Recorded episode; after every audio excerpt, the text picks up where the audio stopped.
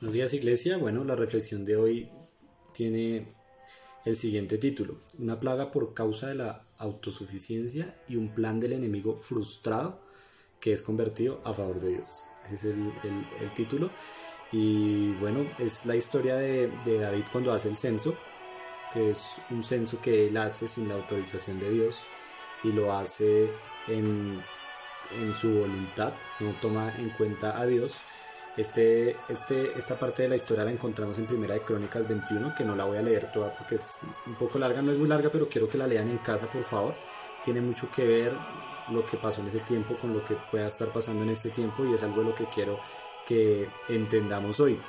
David cuando hizo este censo, él, él no tuvo en cuenta a Dios y bueno, él era el rey y él podía hacer un censo en cualquier momento pero como todo, nosotros podemos hacer muchas cosas, pero si no tenemos en cuenta a Dios, pues eh, Dios lo que va a hacer es mirar la intención de nuestro corazón y Dios que vio en el corazón de David y porque después de este censo tuvo un castigo y era que David había hecho este censo para demostrar su poderío militar, para demostrar su autosuficiencia, él se estaba era vanagloriando a sí mismo al querer hacer ese censo. Y pues David se le estaba quizás olvidando de que el único que le daba el poder, el que le había dado las victorias, era Dios y no era, no era él mismo por su poder militar o por su cantidad de ejército que tenía. Entonces pues esto eh, empieza con una tentación de Satanás, David cede a esta tentación y bueno, pues ahí vemos la historia que quiero que la lean completa.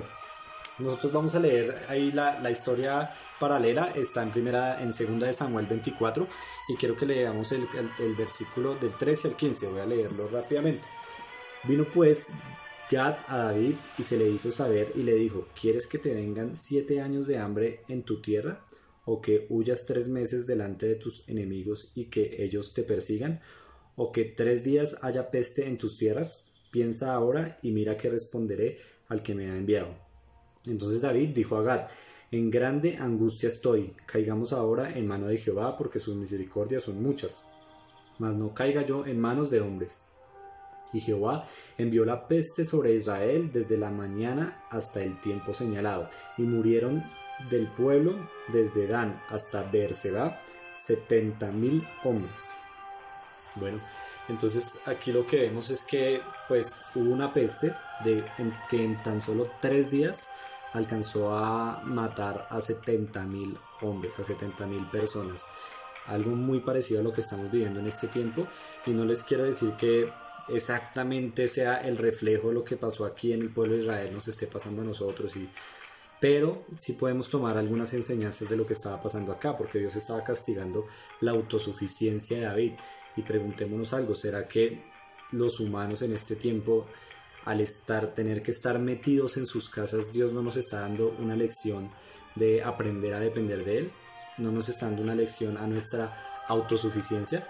Y por ahí es que quiero que reflexionemos en esta primera parte de esta historia. Muchos antes no miraban al necesitado y ahorita lo están haciendo. Muchos antes no miraban, eh, no tenían la solidaridad que hay en este tiempo, aunque todavía falta mucha solidaridad la fe en este tiempo yo pienso que se está fortaleciendo en muchas personas y eso es parte de lo que Dios está permitiendo al, al permitir que esta plaga pues esté causando todos los estragos que está causando. Por eso quiero que pensemos por un momento lo que está pasando en este tiempo si aplica a lo que le sucedió a David en este tiempo. ¿Por qué? Porque yo en, en, particular, Dios, Dios sí está tratando en mi autosuficiencia, porque muchos de nosotros pensamos que con nuestras fuerzas, con nuestro trabajo, con lo que hacemos, pues vamos a poder eh, sostener y decir, bueno, desde que haya trabajo, pues todo está bien y no sé qué, pero ese no debería ser el pensar de nosotros. Nosotros deberíamos siempre decir, mientras estemos con Dios, pues ya lo demás vendrá por añadidura. Obviamente tenemos que trabajar, obviamente tenemos que estudiar, pero siempre tener claro que todo lo que, nos, lo que tenemos nosotros, las victorias de nosotros, lo que hemos ganado nosotros es gracias a Dios y no a nuestra autosuficiencia.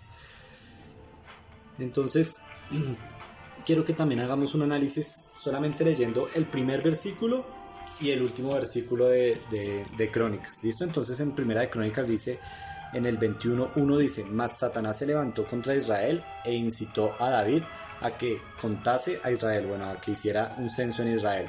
Entonces, pues, cuando el, enemigo nos tienta a nosotros, él siempre tiene un propósito.